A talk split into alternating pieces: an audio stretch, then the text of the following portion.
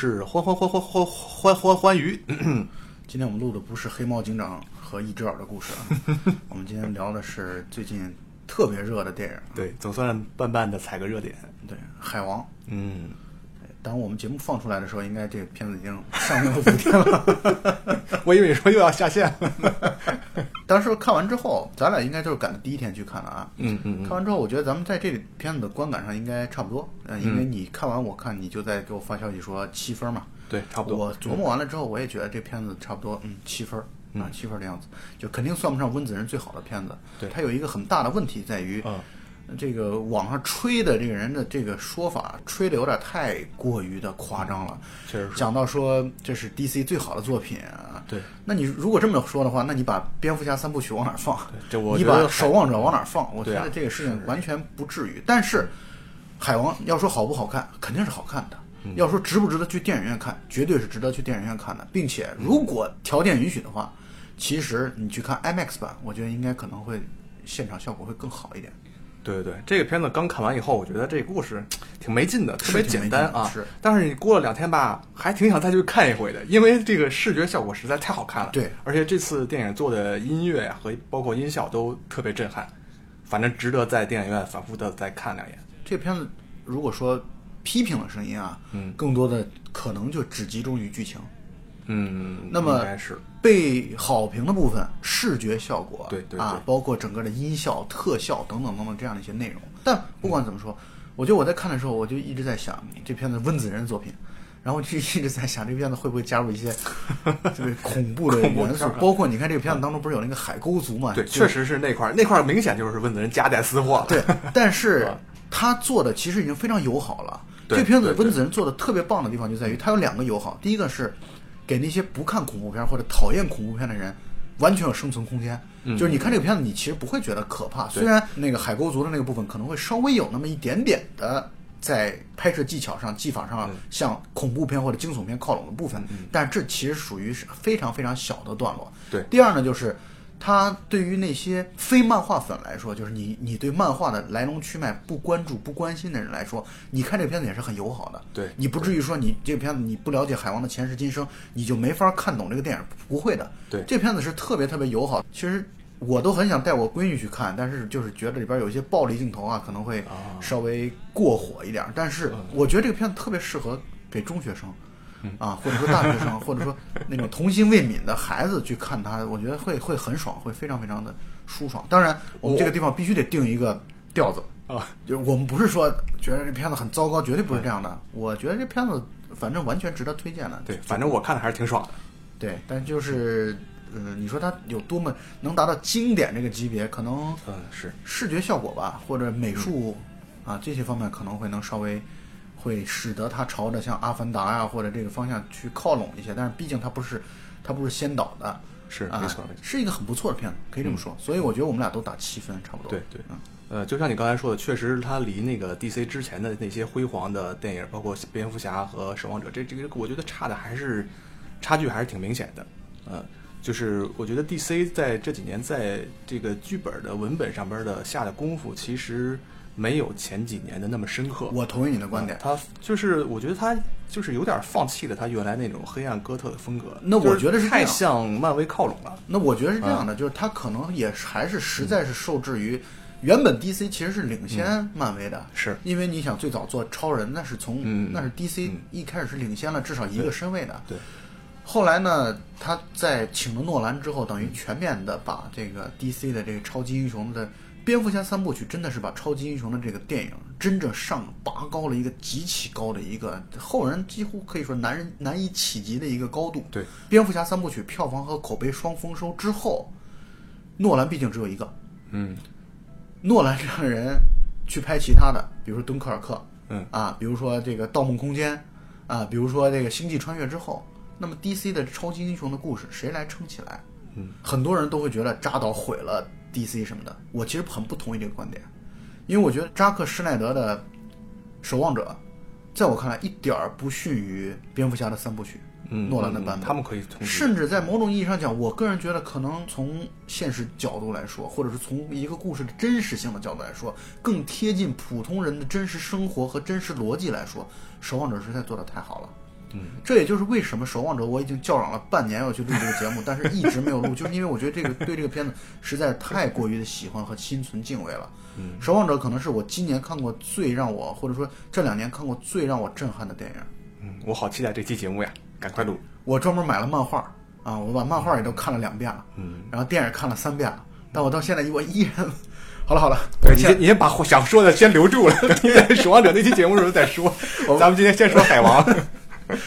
海王确实这个故事啊，我觉得这个故事差不多到半个小时之后，或者说其实刚一开始就知道结局了，基本上知道结局了啊。没错。或者这么说吧，超级英雄的电影你不可避免的就会有这样的短板，因为你不能让超级英雄打败仗啊。嗯。你最多就是你像复联三这样团灭一部分，但是呢，人类的火种或者说超级英雄的火种是不会熄灭的。嗯。超级英雄的短板就在于他一开始就受限于你超级英雄是不能获得最终失败的。你的最终胜利是一定属于整个的超级英雄界的，对吧？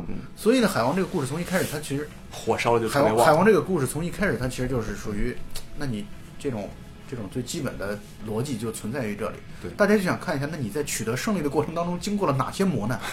然 后就是孙悟空和哪吒的故事。对你经过了哪些磨难，然后你如何战胜这些困难，然后最终取得了胜利？嗯，好的地方就在于啊，他。交代故事段落的时候，很多段落和段落之间的交代是其实是很干净利落的。嗯嗯。比如说，当他想要抒情的时候，片子当中轮到该抒情的时候，就会出现一些意外的状况，使得这种抒情被断掉。比如说，我举个例子啊，你看还记不记得去意大利的时候，海王和他的女朋友就是梅拉嘛？嗯。然后两个人不是马上就要接吻的时候，然后黑蝠鲼就带着。苍蝇人对海底的那些兵就出现了，嗯呃，所以他在这个剧情的转折方面，我觉得做的是不错的。对，没什么尿点。对，而且讲故事的完整性上也做得很好。对，温子仁的强项。但是就是有些的环节让我觉得太过于的俗套了。嗯，是你比如说我在看看电影，我看到现在，我想问的一个问题就是，他是怎么拿到那个三叉戟的？就进去就。拿了呗，该拿的时候就拿了。是啊，对，就是这样的。你就会感受到一个问题，就在于这个片子，大家大家还会觉得挺喜剧的，是吧？对。但是我觉得我看完之后，我会觉得你竟然会觉得这是一件高兴的事情吗？这一点都不是一件，这一点都不是一件高兴的事情。为什么呢？他把阶级固化讲的太严重了，就是你的长子的这个血缘的强大超出了所有的一切，你的次子你再牛逼。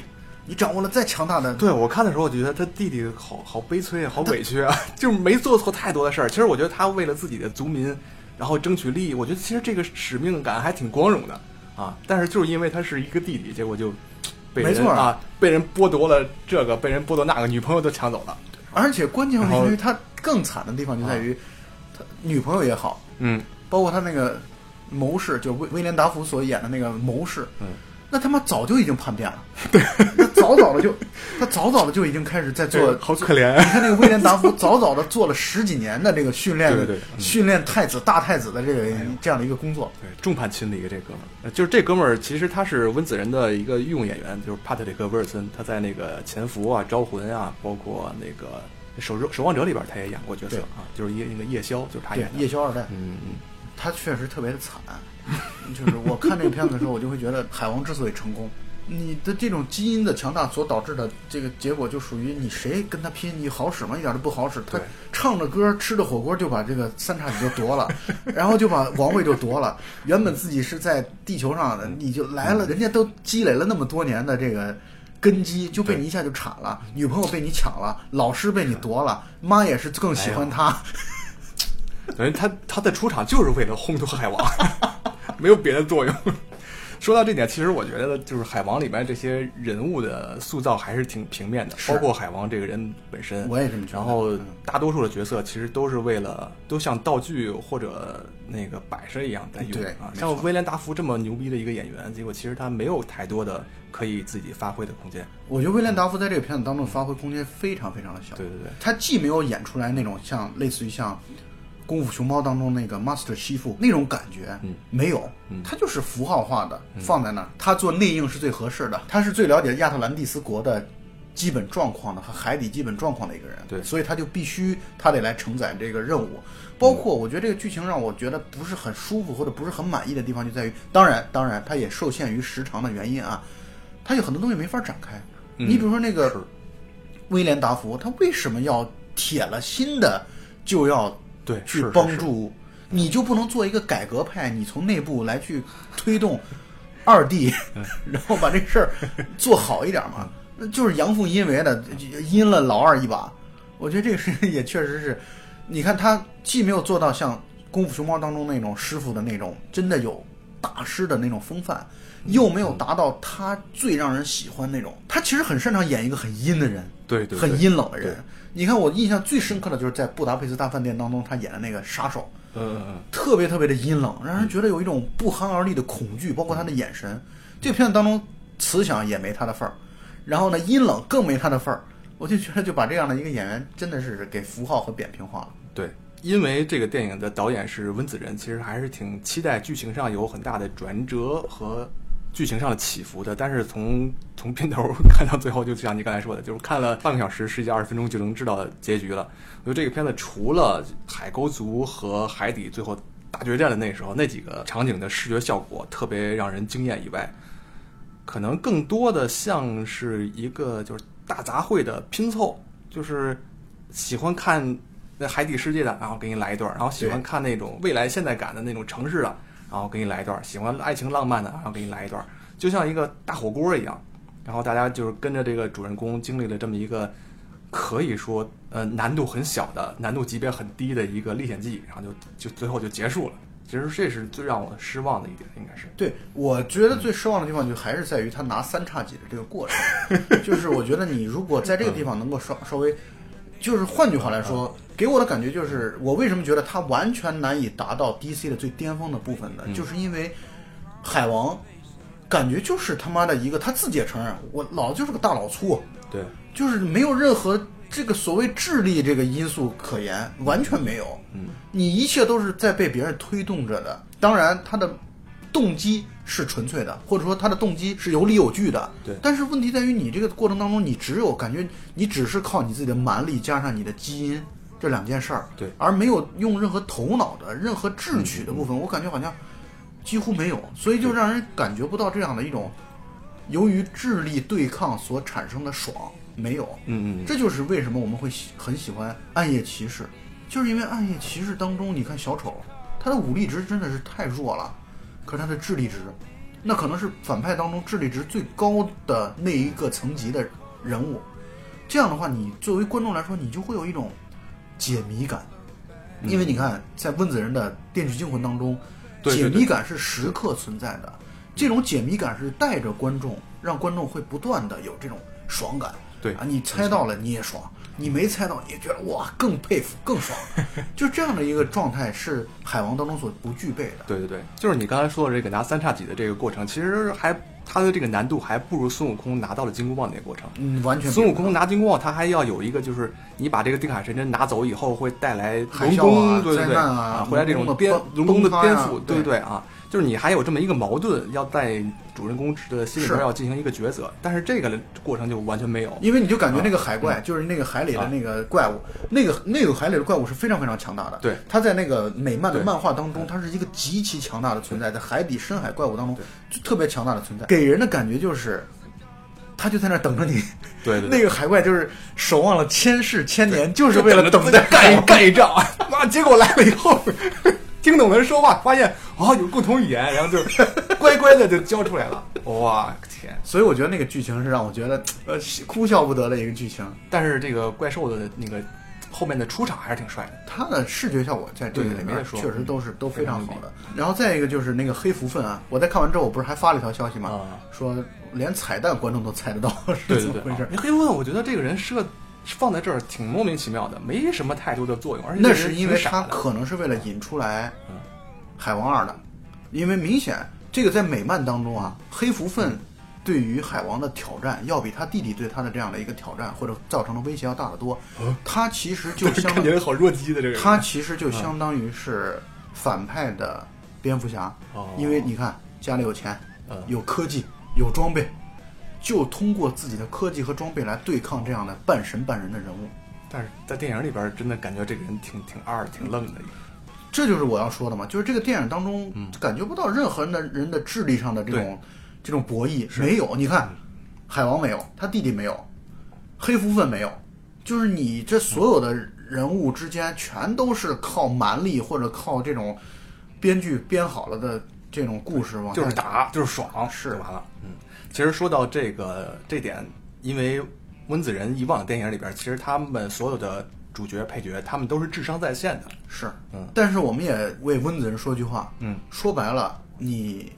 拍超级英雄片，如果咱们从市场的角度来说，从个人导演发展历程的角度来说，你可能还真的得拍成这样才行。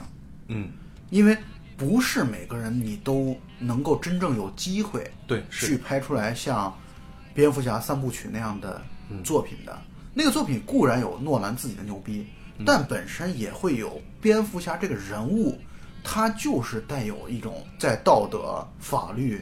这样的一些边缘在行，本身他就是一个暗夜骑士啊，本身就天然带有深刻主题的这样的基础存在，所以他才能够有机会拍出那样的作品来。但你像温子仁，其实说白了，他跟诺兰当时的咖位比起来，我觉得可能还是要小一些。对他毕竟之前拍的全是这种投资额，嗯，可能也就对小成本的，只有速七，只有《速度与激情七》。是大制作，速七投资额应该是在两亿美金，后来全球票房十五亿美金。他到目前为止似乎创造了一个特别可怕的记录，就是拍什么就赚什么，而且他的就没有赔过。对，而且他的这个赚钱是几乎是成百倍的往上翻。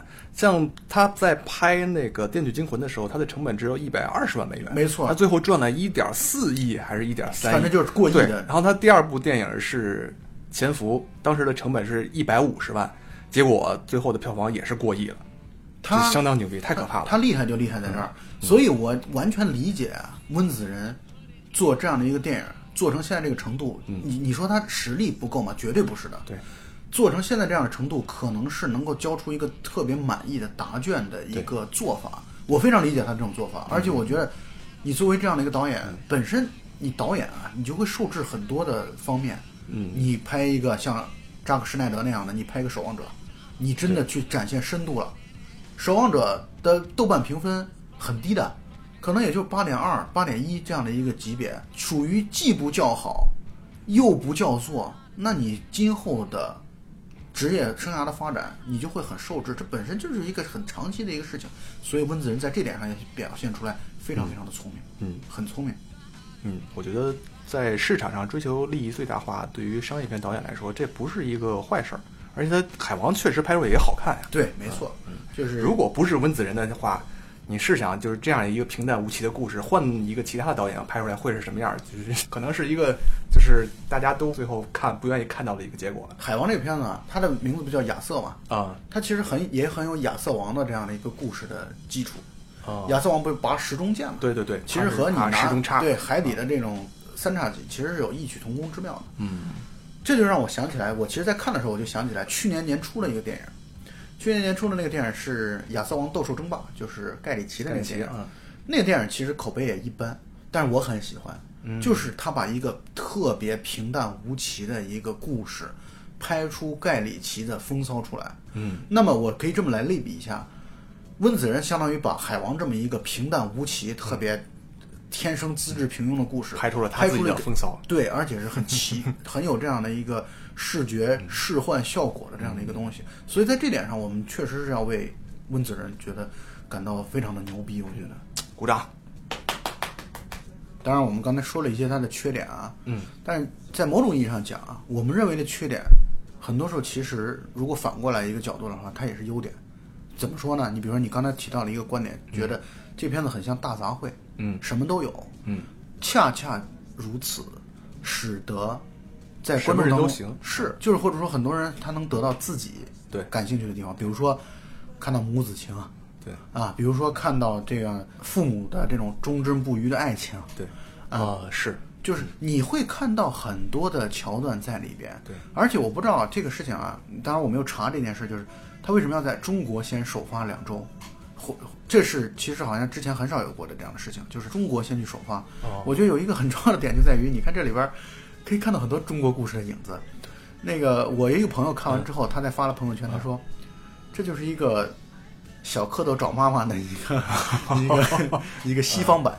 同时呢，这里边还有了那个沉香救母啊，劈山救母 啊，同时还有那个大闹龙宫、定海神针、取金箍棒，对对这样的一些环节，包括最后你看采用的这个金箍棒的那个 六小龄童棒法，六老师的棒法，转来转去，对啊，我想啊，这也是在一定程度上特别受到中国市场或者中国观众喜爱的很重要的原因。你天然的就有亲切感，你对这样的一个故事，你对这样的一个人物，你对这样的整个的故事的走向，你会有特别的、特别亲切的这样的一个感觉。嗯，因为中国的电影市场和中国的电影观众，其实你说真正热爱电影的人有多少？在我看来，嗯你比如说你问一个别人一个问题啊，嗯，说你喜欢电影吗？几乎所有人都会告诉你，我当然喜欢电影啊，我特别喜欢电影。但是到底喜欢到哪种程度，这其实中间分了很多很多的层级的。对对对，你知道中国电影市场的这个观众能够到什么层级呢？我在看《狗十三》这个电影的时候，片头那个就出品公司有一个片头动画，放动画的时候，旁边一个女的跟她男朋友抱怨说：“你不说不是动画片吗？怎么是动画片了？” 所以我在想说，《海王》这么一个真的是大杂烩式的电影，其实真的能够满足各方各层面、各个喜好角度的，你平时看不看电影的人的各种，而且你看他故事讲得很完整，对，画面又那么好看，对，然后各种该有的情，虽然我们说这个情从我们经常看电影的人的角度来说你不满意，但是你该有的情，各种情都有了，对，而且他这些素都有了，对，而且他煽情的地方确实也挺煽情的，就是他在那个那个叫什么地方，就水帘洞后边跟他妈妈相见的时候，哎，那个地方看着还真是挺让人潸然泪下，嗯。另外，这种像我，比如就是喜欢看恐怖片的那那那种，看到海沟族出现的时候，哎，觉得那段还是确实好看。海沟族的那段就很像异形的感觉，你看他的那个就整个，我是说那个啊造型上，对对对，做的都很像异形的感觉，所以能够把一个大杂烩的片子拍的让大部分的人至少没有骂的。嗯你我们现在在说所谓的不满意，也只不过是觉得在基础七分的基础之上，还有哪些做的不到位或者不足的，或者让我们觉得不是很满意，还能够更好的提升的。但是他能够做到，大家都觉得啊，交口称赞，觉得 确实基础的水准做得很好，做得很不错。我们其实已经算这个对这个片子相对来说较为苛刻的观众了。对，是。好多人说这就是一个海底的《阿凡达》，其实我觉得真是比《阿凡达》拍的要强太多了。哦，是吗？嗯，我觉得比《阿凡达》好看多了。嗯，我觉得《阿凡达》《阿凡达》我不满意的也是故事，其实是吧？就是故事就是一个强拆，然后后来保卫家园的这样的一个故事。对，也是啊人物平面。但是你看他就是刚还接着刚才我们说的这一点啊，就是《海王》这个电影，它的元素就要比《阿凡达》要丰富的多，而且确实他们之间的这个衔接也没有让你感觉到有任何的违和感。但你要知道，《阿凡达》为什么之所以我其实不喜欢《阿凡达》，我要现在先说啊。但是《阿凡达》绝对是能够载入电影史册的一个电影。哦为什么？你要意识到一个问题，《阿凡达》之后才真正开创了三 D 三 D 电影的流行，这是第一点。第二，《阿凡达》的特效到现在看都不过时，包括整个的画面的美术、布景这些东西，用电脑特效做出来的这样的一个水准，到现在已经过去差不多快十年的时间了吧。都不过时，所以《阿凡达》绝对是史诗级的电影。这个是我虽然不喜欢，但是我也得为《阿凡达这》是就是做一个证明。在技术层层面上说。但是技术层面本身就是电影的一个很重要的突破的一个层面。OK OK 啊嗯，说到技术这块儿，我想《海王》这个电影它的技术还是挺厉害的，因为看很多这种所谓的三 D 的大片儿啊、科幻片儿啊，没什么感觉。我就是觉得看三 D 和看平面的有没有什么太多区别，我还更喜欢看二 D 的。但是在看海王的时候，还真的感觉到这种三 D 给我带来的这种立体感，就是在水里边那个鱼在眼前游，然后还有后面那个大决战的时候，那个确实哎感觉到买这个三 D 票是值的，这是我我很少有的这种感受，应该是。嗯，那这点也要续上说，嗯阿凡达》也绝对是在三 D 效果上做得非常好的和很值的一个电影。所以，《阿凡达》从来都是电影节当中只要有《阿凡达》，一票难求。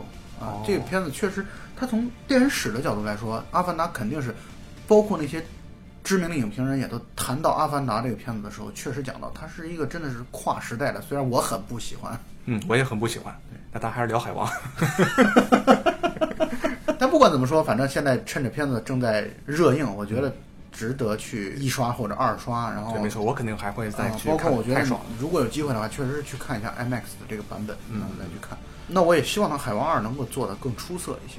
嗯，如果是温子仁继续导的话，我相信不会比这部差。对，但温子仁确实从众多类型的片子当中，也证明了他是一个真的是很厉害、很出色的导演，挺厉害，太厉害了。呃，他最早是通过这样的一个悬疑惊悚的片子起家，然后过渡到恐怖。啊，因为他最早的其实《电锯惊魂》，《电锯惊魂》其实是一个惊悚片啊，是一个悬疑片，悬疑惊悚。它算不上是恐怖片，虽然里边有很多让人觉得很害怕的地方啊，但它算不上一个恐怖片。它不是以灵异事件作为基础的，嗯，甚至整个片子当中其实没有灵异事件的东西，啊。但是他后来就开始在恐怖片导演的道路上越走越远，并且他非常非常喜欢和擅长于做这样的事情。你看，让他来去拍片子的时候。整个运镜你就会很很恐慌，嗯，你人物进入了地下的一个停车场之后，你就会想到哇，这接下来会会发生什么？镜头后面有什么？对，你就会让观众有这样的一个意识。我在看完《海王》当天晚上，我又把《电锯惊魂》重温了一遍。重温的时候一点不会因为我已经知道剧情而减色多少。嗯，我觉得这个片子真的是丝丝入扣。啊，严丝合缝，每一个交代都是有其深意和未来的走向的。对，《电锯惊魂》之前很多年都没有看到过这种在血浆片里边会含有很多的所谓人生的思考，然后包括这么强烈的转折，这么惊喜的结尾。对，这都没有看到过啊，很久很久都没有看到过这么惊艳的一个。这结尾实在太屌了。对，《电视剧中》这结尾实在是太屌了。嗯。你就让人感觉到，你这个事情出来之后，后边人只有模仿的份儿。你这就属于真的是结局是做了一个颠覆性的翻转。是是是。你怎么超越这件事情啊？所以《电锯惊魂》的系列能够在温子仁的主导之下拍了八部。对。他只有第一部是他是做导演的。后面也正因如此，后面的片子他后边基本上都做制片人了。对。然后他后边的片子就会评分一路走低。虽然如此，也依然阻挡不住《电锯惊魂》迷对对这个片子。而且还有一点我要说的是，这片子翻译实在是太糟糕了。就是很多人对这个片子望而却步，包括我认识的很多人对这个片子望而却步，都是因为这个片子的翻译，片名的翻译，让大家以为是那种德州电锯、德州电锯杀人狂那样的，拿着电锯就追赶人、追来追去的那样的一个东西。它不是这样的，它纯智力的，它是一个智商极其高、极其在线的一个电影。对，其实这个片子的成功，我觉得。他的编剧是很功不可没的。那当然了，这个片子完全是一个玩故事的一个东西。对啊，其实他这个编剧跟呃温子仁是挺好的朋友，他们是大学同学。这个编剧叫雷沃纳尔，然后他就是《电锯惊魂》里边的男主。对他就是演这个《电锯惊魂》。对，演《电锯惊魂》里边的那个就是摄影师的，其实。对对对啊，因为最初的这个成本。呃，预算非常低嘛，所以他们用了最省钱的所有的办法，包括自己人来 演角色，但演得很好，演得非常好啊！而且而且那个雷沃纳尔在后面的很多的电影里面也都演过角色，包括像《海王》里边也有他的身影。哦，是吗？就是那个在他们在去撒哈拉的那个飞机上开飞机的那个人，就是雷沃纳尔。所以所以那个如果没看电影的人，可以在那个电影将来上映的时候，你可以看一眼那个那个桥段。对，挺有意思的，演技还是很好的啊。他在《电锯惊魂》里边演技非常好。对对对，而且他在《潜伏》里面也有出演，就是他演一个就是就是灵异的一个一个一个研究员吧，算是那么一个角色。嗯嗯嗯。而且他还自己导过《潜伏三》，就是他自己自编自导的一个。嗯，口碑和票房都不是很好。对，嗯，确实有的人可能就是擅长做同学。对对对，嗯，就是雷德沃纳尔他。呃，大学毕业以后，他们去了当地的一个电视台做主持人。然后有一段时间呢，他就是怀疑自己得了脑瘤，哦，所以在医院里面住了很长时间。所以他在那段时间会对人生有很多很多反思，嗯嗯，然后就写出了《电锯惊魂》这么一个本子。所以你可以从《电锯惊魂》的那个故事里面会看到很多对人生的这种思考，而且也确实能够感觉到这是一个内心阴暗的人，或者说对生活充满了悲观的人做的故事。这个片子真的是，其实《电锯惊魂》在我看来，嗯，不给人希望，就是几乎没给人希望。要不是因为我们电影的最基本的一个法则，就是不能弄死小孩儿小孩儿的话，我觉得他真的有可能就一路杀杀戮过去了。这个片子看完之后其实很压抑，嗯，因为尤其到最后结尾的时候，你会发现，你可以认为都在反派，或者说都在这样的一个无政府主义者的这样的一个一手掌握当中吧。哦，啊，我就但是我觉得这个可能也是受于之前他们这个《电锯惊魂》成本的影响，因为从后面他编剧的像《潜伏》啊、《招魂》，到最后结局其实还是挺光明的。他们的电影里边其实主人公之间的那个还是很有爱的。因为你在鬼片当中，你在鬼片当中，你不，你你要你要给人以胜利，对对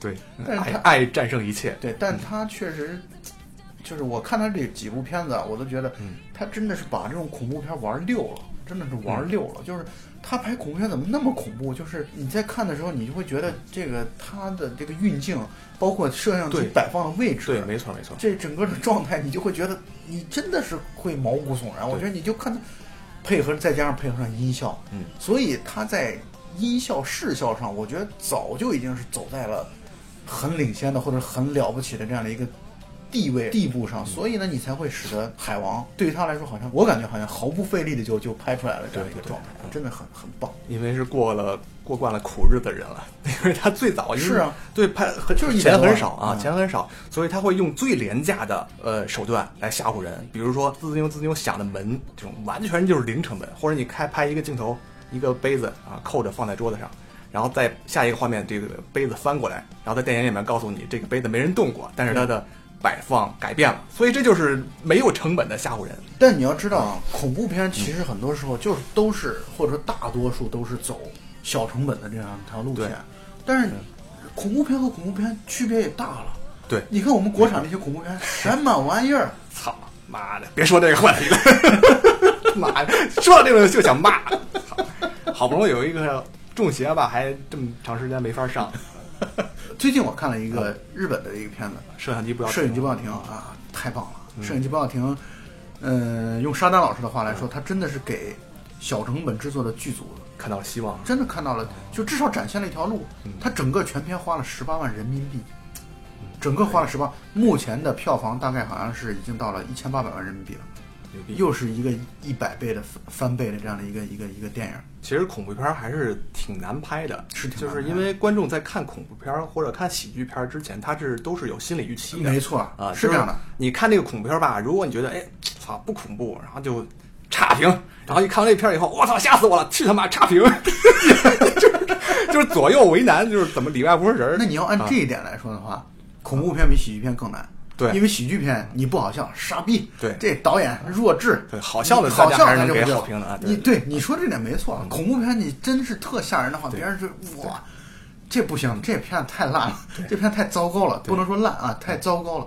所以做恐怖片的导演确实也是，而且还容易被人标上标签。对对对恐怖片导演啊对。啊，而且这个啊坏人啊这了那了的。但是我还是那么认为的，恐怖片和喜剧片啊，它的评判标准其实应该是比较维度单一的。对喜剧片就是硬刚的，好不好笑？对好笑就是好的。嗯，恐怖片吓不吓人？吓人就是好的。对，我觉得，那你做电影做类型片，你就得要以这种极致的标准来去要求。对，但是你又要光吓人了吧？你不说点别的，又又大家又觉得你很单纯。可是你看温子仁，他现在所有的电影在豆瓣上的评分没有低于七点五的，他最低可能也就是《死寂》，可能好像低一点儿七点五，啊。但是我觉得《死寂》其实也很棒，那个就是他的你那个看你就看最后那个转折也很牛逼，很不是惊艳。你看他的那个海报都把人吓尿了，我觉得他的啊可能好多人就望而却步了。对，但是那个海报真的做的挺棒的。嗯他在《招魂》里边的那个玩偶，跟那《死寂》里的那个玩偶一个类型对啊一样的。就跟《电锯惊魂》里边那个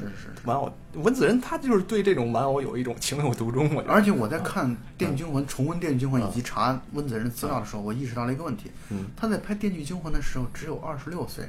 啊，你知道我最近啊，嗯我最近我的有一个感受就是，我看了像温子仁的这些，就重温了他的片子之后，然后再加上看了黑泽明的电影之后，嗯我在想，拍尼玛的电影，就是你像这些天才，永远无法企及。对你像这些天才，真的到那么年轻的时候就已经拍出。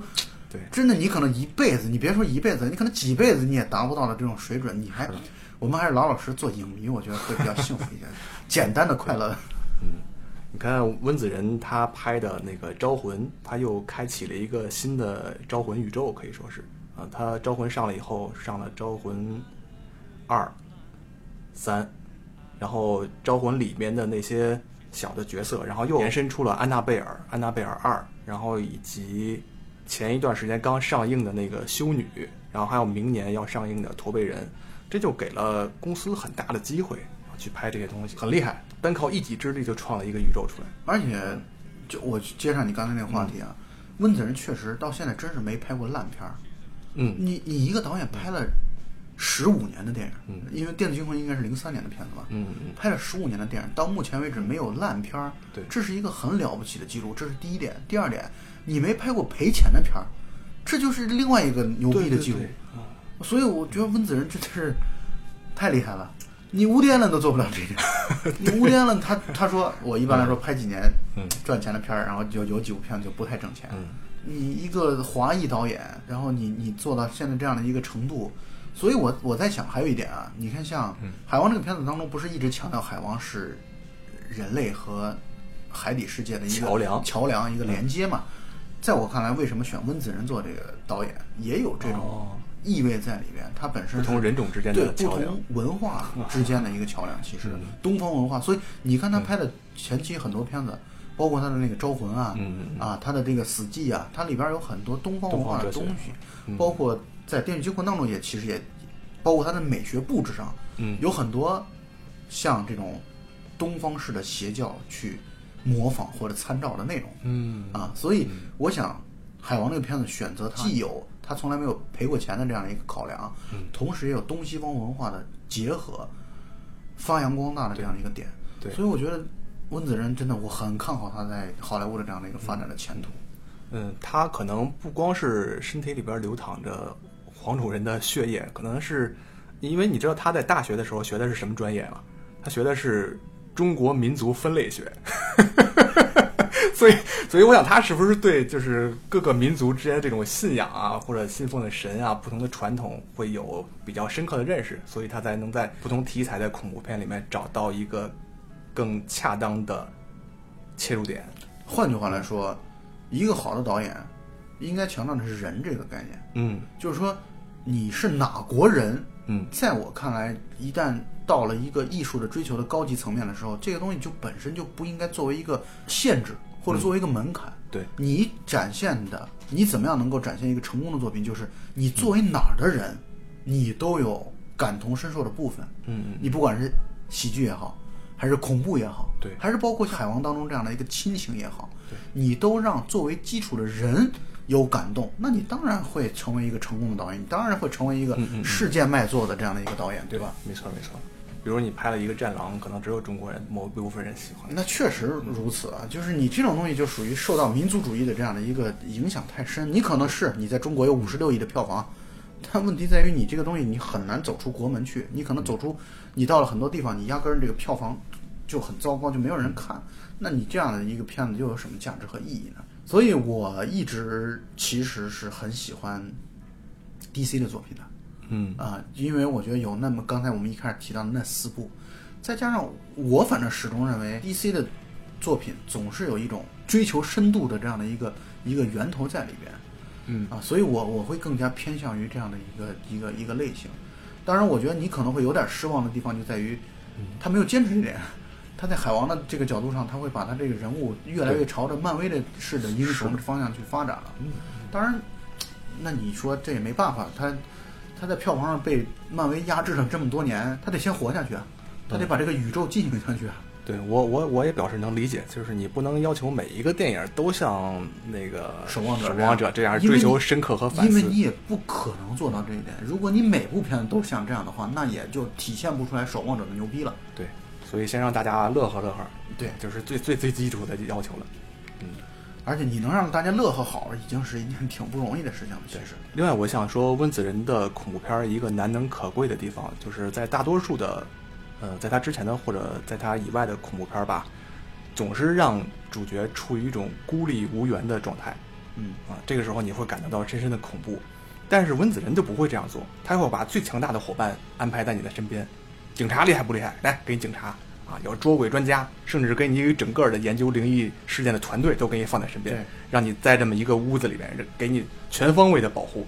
但是就这，仍然打不过最后的邪灵，所以这就是一种，就是道高一尺，魔高一丈的那种博弈。对，所以所以就看起来会快感嘛。对对对，很过瘾。嗯嗯，不会像有些恐怖片可能就是 jump scare，让你出来吓唬一跳，然后血呲呼啦一个大鬼脸出来吓唬一下就完了。我觉得我们国产的又要说到你，哎呦靠！对，因为我们国产的恐怖片的经常的套路就是那种嗯无脑大胸女。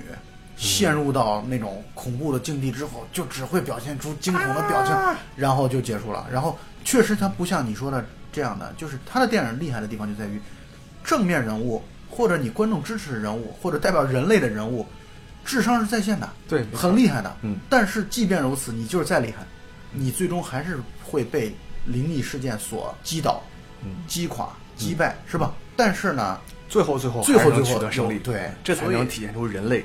强大、无敌、不可战胜、坚强的一面。对，像《电锯惊魂》这样的 被反派 BOSS 给干翻了。但是我觉得反派 BOSS 他也代表着一种力量、一种坚守，是吧？是，对，是他的，他会认为，那你凭什么你幸福？对，让你让幸福啊？有这样吗？但是我觉得其实兼具他的价值观，我还是挺欣赏的。虽然我肯定多半是被他干死那种。当然，我我现在重温的时候还是不敢看那个。锯腿的那段，就是《电锯惊魂》。我在重温的时候，我依然不敢看那个锯腿那段。我第一遍看的时候，我就那段时候，我就是听声音，只听他那个嘎吱嘎吱锯腿的那个声音。这遍依然如此。其实没什么，而且其实他对锯腿没有给特写。对，我在指缝当中看到了这点。嗯，这个多半就是你自己把自己事先吓唬坏了。也就是温子仁他有这么一个特点，其实我觉得他很多拍摄手法很像希区柯克。他告诉你，他事先告诉你哪个地方。那个鬼魂会出来，哪些地方是危机潜伏在那个地方？这个这个悬念就一直牵着你，让你从头害怕到最后。所以这是他高明的地方。我刚才说的那个锯腿那个呢，我觉得是因为我给你举一个例子啊，就是我小的时候，有的时候暑假会去我奶奶家，然后我奶奶家经常会有那个村里边人杀猪，嗯，我会想杀猪的时候多恐怖啊，把那个猪用那个钢刀把肚子拉开，然后里边。五脏六腑稀里哗啦流出来，我一想就特别害怕，所以一旦有这种杀猪的时候，我就躲在屋子里边，我连门都不敢出。但是后来有一次，我就鼓起勇气，跟着小伙伴们一起去观摩了一次杀猪，然后发现哦，就是没有什么，就根本一点，其实没有什么可怕的。是的，你是个冷血的人了。就是当当你真正面对恐惧的时候，啊，其实他可能。可能更多的把你吓倒的是你自己。对，那这个观点就又印证了像《蝙蝠侠：侠影之谜》里边那个观点：你害怕的东西，你就要去直面它，对啊，你才能战胜它。对，确实是啊。蝙蝠侠是面对着蝙蝠，勇敢的站了出来；你是变面对杀猪，勇敢的，你就变成了蜘蛛侠，蜘蛛侠，蜘蛛侠，杀猪侠。所以我觉得咱是不是也应该勇敢的面对一次拍电影这个事儿？不，你对这件事儿的完全不一样。你不恐惧啊，你是敬畏。你的敬畏是觉得哇，这个东西是不可亵渎的，是圣洁的。这个和你刚才那种杀猪侠那个事儿是完全两码事儿。这种敬畏是一个永远无法逾越的鸿沟了。你越来越看到像这种大师的作品，当然可能也是需要这样的一个阶段吧。我现在正处在一个不能说疯狂这个词啊，但是大量的观影的这样的一个阶段。二零一八年可能是我看过电影最多的一年。我们过一阵儿，我们可以总结一下。做一个二零一八年的观影小结，好主意。嗯，可能需要这样的一个过程吧。啊，跨过这个过程之后，也许你敢于去尝试杀猪了吧？那么本期节目就到此结束啊，大家再见。好，拜拜。